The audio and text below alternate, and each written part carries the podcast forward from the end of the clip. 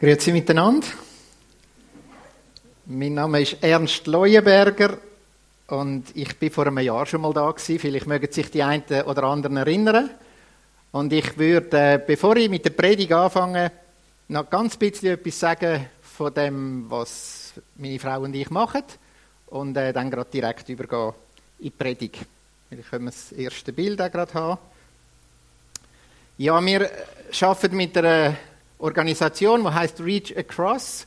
Und für mich äh, ist eigentlich das Logo, der Bogen, der tut sehr gut ausdrücken, um was es geht. Wir probieren, den Bogen zu schlagen, Brücke zu schlagen zu Menschen, speziell muslimischen Völkern, die das Evangelium noch nicht gehört haben oder noch wenig gehört haben. Zum noch sagen, wer auch noch ein bisschen zu uns gehört, muss ich da noch einschalten? Ah ja.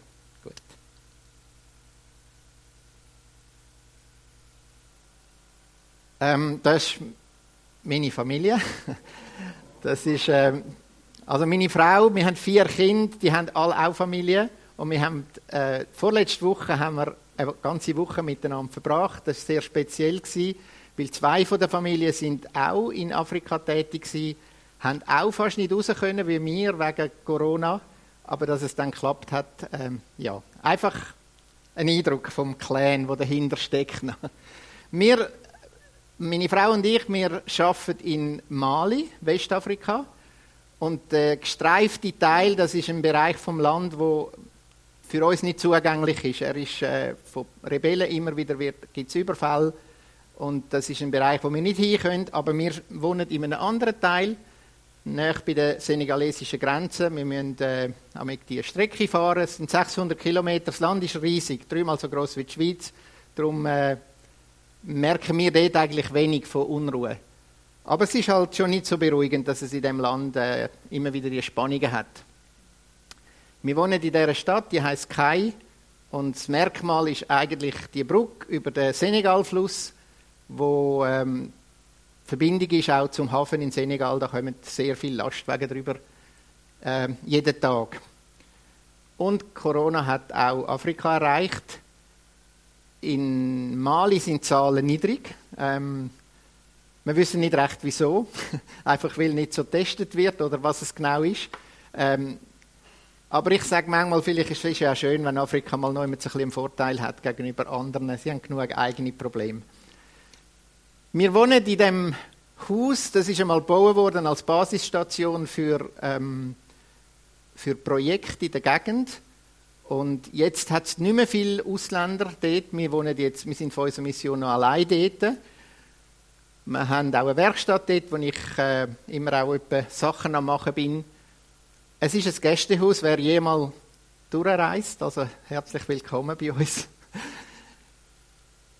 Wir, haben, wir sind ja im höheren Alter, noch mit 56 noch mal ausgereist und äh, ein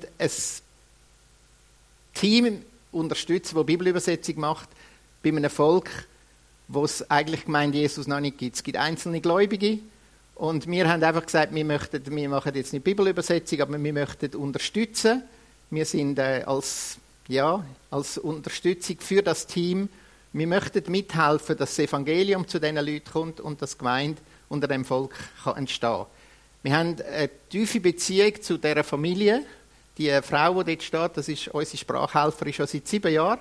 Wir lernen immer noch dieser Sprache. Wir treffen uns jeden Tag für eine Stunde mit ihr und bleiben einfach dran und reden über alles. Sie hat sehr viel vom Evangelium gehört, aber ähm, ja, man kann es nicht machen. Wir beten, dass Gott ihrem Herz wirkt.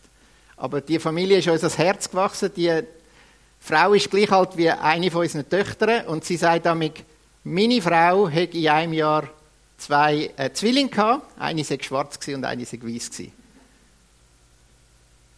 Wir probieren, weil wir dort sind, Sprachlehren auch einfach praktische Sachen zu machen, praktisch zu helfen. Ich komme ursprünglich aus einem handwerklichen Beruf und wir haben gesehen, dass Lehmhäuser äh, ein Problem sind. Vor allem in der Regenzeit, wenn sie nicht gut unterhalten sind, dann können sie gut auch so aussehen. Und ich bin ziemlich in die Baubranche hineingewachsen, so eher unbe unbeholfen und unbewusst. Ich habe von einem anderen Missionar in einem anderen Land gelernt, so eine Maschine zu machen, eine Steinpresse, wo man die gleiche Erde verwendet, aber ein bisschen Zement dazu tut und sie dann presst. Und dann stehen Bausteine daraus. Und wir sind, äh, ja, wir haben jetzt schon einigen Leuten können helfen, die Probleme hatten, weil ihre Häuser zusammengefallen sind. Wir, wir bauen solche Häuser. Also das ist, für mich ist es einfach wichtig gewesen, auch, dass ich mit dem Mann etwas mache. Ich habe vor allem mit dem Maurer unterdessen sehr enge Beziehung. Wir, wir arbeiten zusammen und der Glauben ist immer wieder ein Thema, wo wir miteinander unterwegs sind. Was wir im vergangenen Jahr vor allem erlebt haben, ist, dass Gott etwas wirkt unter den Frauen. Es hat äh, bis jetzt ein paar wenige Gläubige gehabt, alles Männer. Und äh, meine Frau hat einen Zugang gefunden zu unserer Salatverkäuferin. Es ist nicht die Frau, ich wollte sie auch bewusst gar nicht zeigen. Sie hat äh, meine Frau gefragt, könntest du mir helfen, lesen lernen? Und äh, meine Frau hat zuerst nicht recht gewusst, um was das, warum oder was ihr Interesse ist. Wir haben später herausgefunden, dass sie Träume hat von einer weißen Gestalt und sie wollte herausfinden, wer das ist. Sie hat angefangen zu lesen. Meine Frau hat ihr immer etwas vorgelesen aus, dem, aus der Bibel und äh, wo sie Zuerst ist sie so enttäuscht weil, weil die Person nicht vorgekommen ist, weil sie hat, meine Frau hat im Alten Testament angefangen, ein bisschen vorsichtig. Und wo es zu den Evangelien gekommen sind, hat die Frau gesagt, das ist der, wo mir begegnet ist. Und sie hat, sie hat ihr Leben Jesus übergeben und ist letzten, letzten ähm, Oktober hat sie hat sie sich taufen lassen, und zwar wieder, weil Jesus ihr das gesagt hat. Also wir sind, wir sind fast zu ängstlich gewesen, und äh, dann hat sie träumt wieder von dieser Gestalt. Und die, und die Person hat ihr gesagt, willst du, dass ich dir deine Sünden vergib? Und sie hat gesagt, sie ist mit Tränen verwacht und gesagt, ja. Und dann hat er gesagt, dann musst du dich waschen lassen. Und das ist in dem, dieser Sprache das gleiche Wort. Sie hat nicht gewusst, was das ist. Sie hat es dann meiner Frau erklärt. Und äh, oder erzählt und meine Frau hat ihr dann können erklären und sie hat sich taufen lassen. Und es war noch eine andere Frau dabei, gewesen, die Frau von einem von der Bibelübersetzer, also von einem Mann, der gläubig ist. Und die ist dabei gewesen, und als sie das gesehen hat, hat sie gesagt, ich wollte auch gerade getauft werden. und es hat unterdessen noch eine dritte Frau, die dazugekommen ist, und die drei haben ihren Wunsch auch gehabt, dass sie sich treffen können. Also es ist eine kleine Frauengruppe und für uns sehr, sehr hoffnungsvoll. Gott ist am Wirken unter dem Volk. Wir haben andere Sachen erlebt. Äh, eine Frau, die mit einem schlimmen Kropf zu uns gekommen ist und äh, man gesagt hat, wenn sie den nicht operieren lässt, dann äh, wird sie es nicht überleben. Und wir haben ihr können helfen in der Hauptstadt zu einer Operation. Oder der Mann, der ist von der Hüfte aber gelähmt gewesen, als sie zu uns sind. Man hat ihm auch gesagt, er müsse eine Operation haben und meine Frau hat dann herausgefunden, über unsere Tochter, die Ärztin ist, dass, er, dass das von TB ist und dass er nicht eine Operation, also man hätte ihn vielleicht können operieren aber das wäre so heikel gewesen, dass es wahrscheinlich nicht überlebt hätte. Und er hat Medikamente gebraucht und er hat vor allem Zureden gebraucht, dass er die über ein Jahr lang regelmäßig nimmt. Und zu sehen, wie er seine Beine, die er nicht mehr hat können bewegen, anfangen hat, wieder können anziehen und nachher können aufstehen und wieder laufen, das ist, äh, das ist schon nicht gewesen, ganz wie bei Jesus. Bei Jesus ist es ein bisschen schneller gegangen, aber es ist für uns sehr speziell gewesen und wir, wir beten auch gerade für ihn. Und was wir auch noch machen, ist, wir haben Patenschaften für Kinder. Es hat unglaublich viele Kinder in Mali und äh, die Schule ist schwierig. Ähm, sehr viele Streiks und wir probieren wenigstens einzelne Chancen zu geben. Also das ist ganz schnell ein kleiner Überblick und ich werde jetzt übergehen in die Predigt, einfach, dass ihr ein bisschen wisst, wo ich herkomme. Ja, ähm, das Thema für die Predigt äh, von ganzem Herzen, das ist etwas, was mir am Herzen liegt. Und ich werde anfangen mit, der, mit einer Geschichte, meinem Lieblingsfilm. Das ist schon ein bisschen älter halt. Äh, es ist die Geschichte vom Eric Little, vielleicht kennen die Ältere die Geschichte noch, ähm, hat einen Film gegeben, Anfang 80er Jahre, ist halt auch schon eine Weile her. Und die Geschichte erzählt, das ist eine wahre Begebenheit, der Eric Little ist Olympiasieger in Paris 1924 über 400 Meter. Aber was man eigentlich von ihm in Erinnerung hat, ist nicht die, die Goldmedaille über 400 Meter, sondern die Tatsache, dass er seine Parade, in seiner Paradedisziplin 100 Meter nicht gelaufen ist, weil die Vorläufe am Sonntag sind. Und er gesagt hat, der Sonntag gehört Gott und nicht dem Sport. Er hat, äh, er hat ziemlich müssen ankämpfen, weil alle haben gehofft, dass er dort Gold macht und er hat dann halt gesagt, nein, das mache ich nicht. Hat dann über 400 Meter, wo er eigentlich nicht gut war oder nicht so spezialisiert war, ich denke einfach mit Gottes Hilfe gewonnen. Also das ist so eine Geschichte und wo meine Frau und ich zurückgekommen sind, jetzt vom Mali auch relativ kompliziert zurückgereist sind, sind wir zwei Wochen in die Ferien und äh, haben miteinander vorlesen, gerne in der Ferien. Das heißt, meistens liest sie und ich lasse zu. Und wir haben äh, ein Buch mit verschiedenen Kurzbiografien und dort sind wir wieder auf den Eric Little gestoßen. Da wird sein Leben beschrieben. Es gibt noch einiges mehr über ihn zu berichten. Und äh, was mich dort irgendwie angesprochen hat, ist, dass im Zusammenhang mit dem, dass irgendein Psychologe anscheinend gesagt hat, Spitzensport und Christsein, das geht nicht zusammen. Weil ein Christ hat zu wenig den Willen, wirklich zu gewinnen. Heute würde man sagen, er hat keinen Killerinstinkt oder so etwas. Also irgendwie, das geht nicht zusammen. Ein Christ ist zu lieb, vielleicht, zum, zum Willen gewinnen. Eric Little hat gezeigt, dass er hat können kämpfen wie ein Leu und, und können gewinnen aber mich hat das auf die, die Frage gebracht, die ich mit euch ein bisschen anschauen. Darf ein Nachfolger von, Jesus ehrgeizig sein? Ich weiß nicht, ob Sie sich das schon mal überlegt und ob du dir das schon mal überlegt hast. Es gibt nämlich dann so ein, ein Spannungsfeld, oder? Dass wir eigentlich als Christen sollten eben andere höher achten als uns selber. Also wenn ich dann einen, einen Wettkampf mache, sollte ich einem anderen den Vortritt lassen. Ist das, ist das das, was wir machen sollten? Und ich möchte eine Person anschauen im Alten Testament, die vielleicht nicht so bekannt ist, der Kaleb. Und ich habe das Gefühl, das ist eigentlich ein, ein recht ein ehrgeiziger Mann gewesen. Und ich lese jetzt unseren Predigtext aus 4. Äh, Mose 14. Und da heißt zwei der Spione, Josua und der Sohn Nuns und Kaleb, der Sohn Jephunes, zerrissen ihre Kleider und sagten zu den Israeliten, das Land, das wir durchwandert und ausgekundschaftet haben, ist sehr gut. Und wenn der Herr uns gut gesinnt ist, wird er uns, dieses, wird er uns in dieses Land bringen und es uns geben. Es ist ein Land, in dem Milch und Honig überfließen. Aber lehnt euch nicht gegen den Herrn auf und habt keine Angst vor den Bewohnern des Landes. Sie werden eine leichte Beute für euch sein. Sie haben keinen Schutz, aber mit uns ist der Herr. Habt also keine Angst vor ihnen. Der Kaleb ist einer von diesen zwölf Spionen, der ins versprochene Land, ins verheißene Land gegangen ist, um zu schauen, wie das ist. Und alle zwölf sind zurückgekommen und sind sich einig das ist ein super schönes Land. Es ist schön und es ist sehr fruchtbar. Da sind sie sich einig gewesen. Aber wie jetzt weiter, da sind sie sich nicht einig gewesen. Zehn haben gefunden, ja, ist schon gut und recht, das ist sehr schön, aber das schaffen wir nie, das ist schwierig. Das ist gefährlich, das können wir nicht. Und äh, äh, der, äh, der Joshua und der Kaleb eben, die haben, die haben gesagt, doch, doch, wir können es machen. Und ich will da vielleicht ein bisschen das, äh, das Spannungsfeld wieder anordnen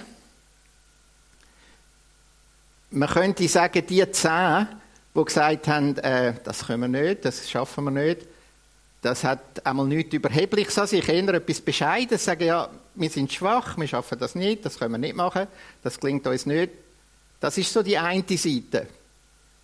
Und die andere Seite wäre dann, könnte man sagen, der Kaleb, das tönt auch fast ein bisschen überheblich, oder? Er sagt, so also nach Yes, we can, oder? Das, das können wir schaffen, das, das, das ist möglich. Er hat, er hat die Sache anders eingeschätzt. Und ich weiß nicht, ob du es kennst, manchmal die Momente, äh, wo du sagst, äh, ich muss mein Glauben ein bisschen zurücknehmen, darf vielleicht nicht so gerade so, ja, sogar in der Gemeinde. Ich muss mein Glauben ein bisschen zurücknehmen. Oder vielleicht, dass du sagst, mir klingt es recht gut, ich probiere immer so eine mittelmäßig zu sein, ja nicht, ja nicht aufzufallen. Das, das scheint als Christen etwas Richtiges zu sein. Ist, ist das so? Sollen wir als Christen uns so, so irgendwie so immer ein bisschen das Feuer zurücknehmen? Ja, das, dem will ich noch ein bisschen mehr nachgehen. Natürlich hat eben auf Deutsch der, der Begriff Ehrgeiz hat schon einen, einen negativen Unterton, oder?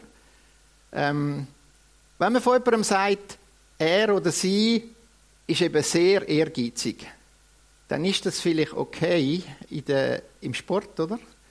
Vielleicht auch im Beruf, aber wenn man es von einem Christ sagt, würde es vielleicht nicht so gut ankommen.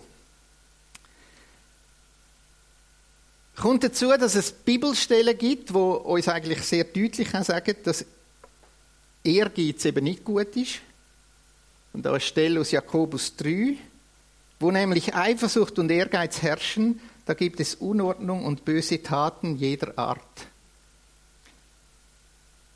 Was mir noch geholfen hat, ist, wenn man das in einer englischen Übersetzung liest, dann steht für Ehrgeiz Selfish Ambition. Und das Wort Ambition kennen wir ja auch. Und das klingt ein bisschen weniger negativ. Jemand hat Ambition, ist ambitiös, er will etwas erreichen. Und was die Bibel nicht gut heißt, da ist, wenn das egoistisch ist, wenn das auf sich selber bezogen ist. Selfish Ambition ist das, was, was die Bibel da als, als, als nicht gut aufzeigt. Ich glaube, man könnte sagen, das deutsche Wort heißt eigentlich einfach wir, wir haben halt jetzt auf Deutsch, ich habe kein anderes gefunden, vielleicht findet jemand noch ein gescheites Wort, aber Ehrgeiz ist irgendwie das Verlangen nach Ehr, der Wunsch nach Ehr. Und was die Bibel nicht gut heißt, ist, wenn das so verkrümmt ist nur auf uns selber, wenn es nur um meine Ehr geht. Und wenn man das griechische Wort anschaut, dann nachher äh, kommt dort noch ein Aspekt dazu. Es ist auch negativ und es heißt gleichzeitig auch noch Rivalität. Und, und Ehrgeiz, unser Ehrgeiz ist ja vielmal dann nicht gut, weil er, weil er auf Kosten von anderen geht. Wir wollen besser sein als andere. Wir wollen die Besten sein auf Kosten von anderen. Und das ist das, was die Bibel nicht gut heißt.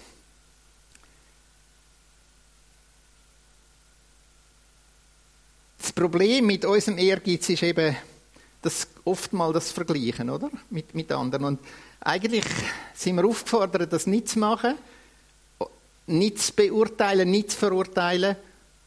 Und ich weiß nicht, wie es euch geht. Ich finde, das liegt mir immer wieder so schnell näher, einen Vergleich anzustellen und denken, ja, da komme ich ein bisschen besser weg. Das ist etwas, wo uns sehr, sehr näher liegt. Und das ist das, was die Bibel eigentlich verurteilt. Und ein Problem mit dem Ehrgeiz ist ja auch der, wenn wir, wenn wir uns vergleichen und dann wirklich besser sind, dann werden wir ziemlich schnell aufblasen und arrogant. Also das ist sehr nah zusammen.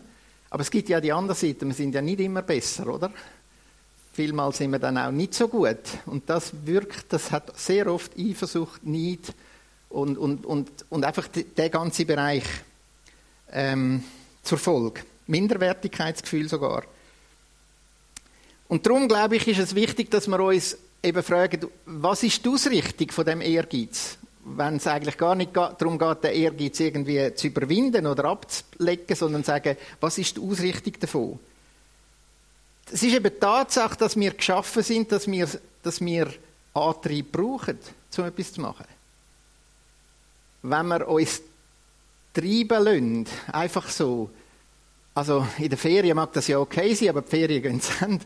Und wenn wir dann wenn Sachen machen und Sachen auch gut machen, dann dann brauchen wir wie einen Antrieb. Und das Problem ja mit diesen zehn war, die sind in das Land hineingegangen, haben es gesehen und das, was sie gesehen haben, ist nicht genug Antrieb gewesen, ihre Angst und ihre Zurückhaltung zu überwinden und zu sagen, komm, wir, wir packen es, wir machen es, sondern sie haben aus lauter Angst sich zurückgezogen. Und vom Kaleb heißt, sagt Gott eben im Vers 24, äh, mein Diener Kaleb dagegen ist anders. Er hat stets treu zu mir gehalten. Andere Übersetzungen sagen, dass der Kaleb anders denkt hätte, sogar, dass er einen anderen Geist hat. Man könnte sagen, der Kaleb hat etwas anderes angetrieben. Und ich will dem noch ein bisschen nachgehen, was ist es denn eigentlich gewesen, wo der, wo der Kaleb angetrieben hat? Nochmal der Vers 9. zwei Dinge möchte ich, aha, das möchte ich hervorheben. Also da steht, aber lehnt euch nicht gegen den Herrn auf und habt keine Angst vor den Bewohnern des Landes. Sie werden eine leichte Beute für uns sein. Sie haben keinen Schutz, aber mit uns ist der Herr. Habt also keine Angst vor ihnen. Das heißt, da kommt etwas von einem, ich glaube, man spürt etwas raus von einem Eifer. Man spürt etwas raus von dem, was, was, äh, was ihn antreibt. Und mir ist irgendwie deutlich geworden, glaube, was nicht geht, ist, dass man halbherzig ehrgeizig ist. Das scheint wie ein Widerspruch zu sein. Wenn man etwas ganz fest will, dann ist man auch irgendwie ganz dabei, auch ganz, ganz drin. Und beim Kaleb ist, ist schon der Namenprogramm. Es gibt zwar zwei mögliche Übersetzungen für seinen Namen. Ich habe den sehr gern, wo das Wort Leb, Herz eben vorkommt. Und die Vorsilbe K heißt anscheinend ganz und alles. Also der Kaleb ist einfach schon mal in Person ganz Herz gewesen. Er ist einfach ganz drin gewesen. In dem, was er gemacht hat, hat er das voll, mit voller Überzeugung gemacht. Und das Zweite, was auffällt, ist, dass er die Lage, er hat sie anders gesehen. Er hat das Gleiche gesehen wie, die, wie seine Kollegen. Das Land ist schön. Aber er hat wie noch äh, mit, seine, mit seinem Herz noch etwas anderes gesehen. Er hat gesehen, dass hinter dieser Fassade von, diesen, von dieser Macht, von, den, von dem Volk, wo so riesig und schwierig ausgesehen hat, hat er gesehen, da ist ein Mangel an Schutz und er hat gesehen, deutlich gesehen, Gott ist mit uns. Also das scheinen für mich die zwei Sachen gewesen. Mit dem, mit dieser Sichtweise hat der Kaleb anders können vorgehen, hat er es anders können beurteilen. Ja, was treibt dich an? Was treibt uns an, auch als Gemeinde? Wir wissen, dass Ehrgeiz zu, zu Höchstleistung anspornen kann. Also müssen wir, glaube ich, aufpassen, dass wir nicht an den falschen Schrauben drücken und sagen, wir müssen einfach irgendwie den Eifer ein bisschen zurückdämpfen. Wir müssen den ein bisschen zurückbremsen. Ich glaube, wir müssen darauf achten, dass der Eifer anders und neu ausgerichtet wird. Am Kaleb ist es nicht um seine eigene Ehre gegangen. Am Kaleb ist es um Gottes Ehre gegangen. Wir müssen, glaube ich, gerade auch als Nachfolger von Jesus, auch als Gemeinde, nicht weniger eifrig werden, nicht weniger leidenschaftlich werden, sondern wir müssen schauen, dass die Verkrümmung auf uns selber korrigiert kann werden. Und das ist nicht so einfach. Ich glaube, das ist das, was Gott möchte machen. Er, er hat uns so geschaffen, dass wir etwas leidenschaftlich machen können. Und ich glaube, wo wir aufpassen müssen, ist, dass das nicht auf uns selber begrenzt, auf uns selber verkrümmt ist. Und auch, dass man auf die Tendenz vom Vergleichen, dass man darauf achtet. Ich will einen Blick auf unser Vorbild werfen, auf Jesus. In dieser ganzen Sache. Jesus hat von sich selber können sagen, ich bin von Herzen sanftmütig und demütig. Und doch haben wir die Stelle, wo er sich maßlos ereifert hat, oder? Bei der Austreibung dort aus dem Tempel, wo er sich wo er sich wirklich äh, aufgeregt hat, wo er sich, äh, wo er handgreiflich geworden ist, wenn er, wenn er die, die Käufer und die Kunden aus dem Tempel getrieben hat, wo er sich so darüber aufgeregt hat, dass der Ort, wo der Begegnung soll sein mit Gott, zu einem Marktplatz geworden ist. Er hat sogar eine Räuberhöhle genannt. Ich weiß nicht, wie es den Jüngern gegangen ist. Vielleicht ist es fast ein bisschen peinlich gewesen, dass Jesus sich jetzt da so ins Zeug gelegt hat. Es ist äh, interessant, in Johannes 2,17 heißt dass sie später das so ein bisschen können einordnen Das heißt, da erinnerten sich die Jünger an die Prophezeiung aus der Schrift, die Leidenschaft für dein Haus brennt in mir. Man könnte für Leidenschaft auch sagen, der Eifer oder sogar der Ehrgeiz für dein Haus, für Gottes Haus, für Gottes Sache, hat ihn zu dem angetrieben. Ich glaube, es ist etwas von dem Feuer, wo im, im Kaleb brennt hat. Und es ist etwas von dem Feuer, wo, wo glaube ich, auch wir nicht zurückdämmen müssen, sondern wo, wo wir sollen Raum geben sollen, dass es sich entfalten kann. Und was mir auch speziell, was mir auch speziell dunkt, ist, dass Jesus auch etwas zu sagen hat über Rivalität. Und äh, eher vielleicht auch überraschend, seine Jünger haben dort mal, so wie es auch heute soll vorkommen, sich miteinander gestritten, wer der Größte ist. Wer ist echt der Größte unter ihnen? Und wenn wir schauen, was Jesus darauf sagt, dann sagt er nicht, hey, hey, hey, ihr solltet nicht den Ehrgeiz haben, will gross sein. Und schauen, was er sagt.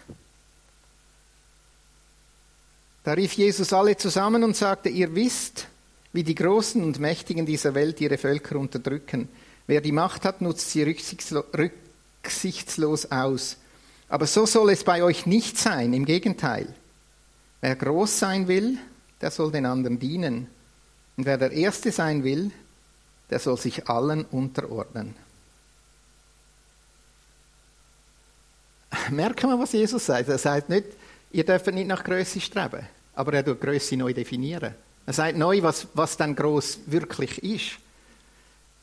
Mir in Sinn gekommen, wo, ich auf der Krishona war, hat unser Studienleiter ist so ein zwei Meter Mann der uns einmal gesagt hat, wie sein Vater, wo er so als Teenager so aufgeschossen ist, ihn einmal auf die Seite genommen hat und ihm erklärt hat, den Unterschied zwischen Länge und Größe. Das ist nicht ganz das Gleiche. Und ich habe das Gefühl, Jesus macht da etwas Ähnliches mit seinen Jüngern.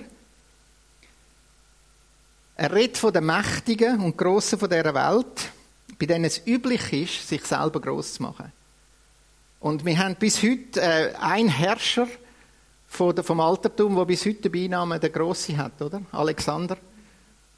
Und Jesus sagt, auf Kosten von anderen, durch die Unterdrückung von anderen, sich gross zu machen, das ist nicht Größe. Das ist falscher Ehrgeiz. Er sagt, wahre Größe ist das, was wir nicht für uns machen, sondern für andere. Wahre Größe ist dann, wenn wir dienen und für andere da sind. Das ist das, was Jesus sagt und er, er, er nimmt dann gerade nach sich selber als Beispiel. Denn der Menschensohn ist nicht gekommen, um sich bedienen zu lassen. Er kam, um zu dienen und sein Leben als Lösegeld hinzugeben, damit viele Menschen aus der Gewalt des Bösen befreit werden. Das ist, das ist der Ehrgeiz von Jesus. Das ist seine Passion. Das ist seine Leidenschaft. Nicht, dass er in die Welt kommt und groß wird auf Kosten von anderen, sondern dass er in die Welt kommt und andere groß macht auf seine eigenen Kosten.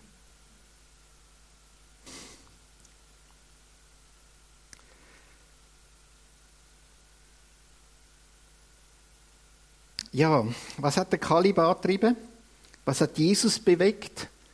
Ich glaube, wenn wir es ganz zusammennehmen oder fokussieren, dann ist es die Liebe. Ich glaube, dann ist es die Liebe, wo, wo Jesus wirklich äh, angetrieben hat, denn so sehr hat Gott die Welt geliebt. Darum ist der Vater, hat der Vater den Sohn geschickt. Darum ist Jesus in die Welt gekommen. Müssen wir unsere Antriebskraft irgendwie zurückdämmen? Ich glaube es nicht. Ich glaube, wir müssen von Jesus lehren und das, was seine Ehre ist, das, was ihm wichtig ist, an die erste Stelle setzen. Dass wir den Eifer, den er uns dazu fähig macht, einsetzen für ihn, für Gottes Reich. Ich schließe ab noch mit einer Stelle aus äh, 2. Korinther 5. Bei allem, bei allem ist das, was uns antreibt, die Liebe von Christus. Wir sind nämlich überzeugt, wenn einer für alle gestorben ist, dann sind alle gestorben. Und er ist deshalb für alle gestorben, damit die, die leben, nicht länger für sich selbst leben, sondern für den, der für sie gestorben und zu neuem Leben erweckt worden ist. Durch das, was Jesus am Kreuz gemacht hat, können wir ein Stück weit oder immer mehr von unserer Verkrümmung auf uns selber frei werden damit wir nicht mehr für uns selber in erster Linie, sondern für ihn leben. Der Eric Little, der, nochmal der Olympiasieger, ähm, hat eine Szene im Film, im Film, wo mich sehr ähm, bewegt. Dort sagt nämlich die Schwester von ihm, du hast eine Berufung in die Mission, du sollst nicht so viel Sport machen. Und er sagt ihr dann, das stimmt, ich weiß es, Gott hat mich berufen Mission, aber er hat mich auch schnell gemacht. Und wenn ich renne, wenn ich alles gebe für ihn, dann spüre ich seine Freude in mir. Und ich glaube, um das geht es. Er ist nicht gerannt zum Gewinnen, er ist gerannt, um sein Bestes zu geben für Gott. Und ich glaube, das können wir machen, auch in der Gemeinde. Und wir können dann auch vergleichen, allerdings nicht mit anderen, sondern mit uns selber. Dass wir es noch ein bisschen besser machen das nächste Mal, dass wir noch ein bisschen mehr uns einsetzen. Ja, sorry. Ich äh, will abschließen und will noch beten. Vater, wir danken dir für deine Liebe zu uns. Und Jesus, wir danken dir für deine Leidenschaft für Menschen, die verloren sind. Dass du gekommen bist, um uns zu retten, um uns groß zu machen, um uns das Leben zu ermöglichen. Für das danken wir dir. Und wir bitten dich, dass du uns hilfst, da wo du uns angestellt hast, dass wir solche Menschen sind, die dich, die für dich das Beste geben. Amen.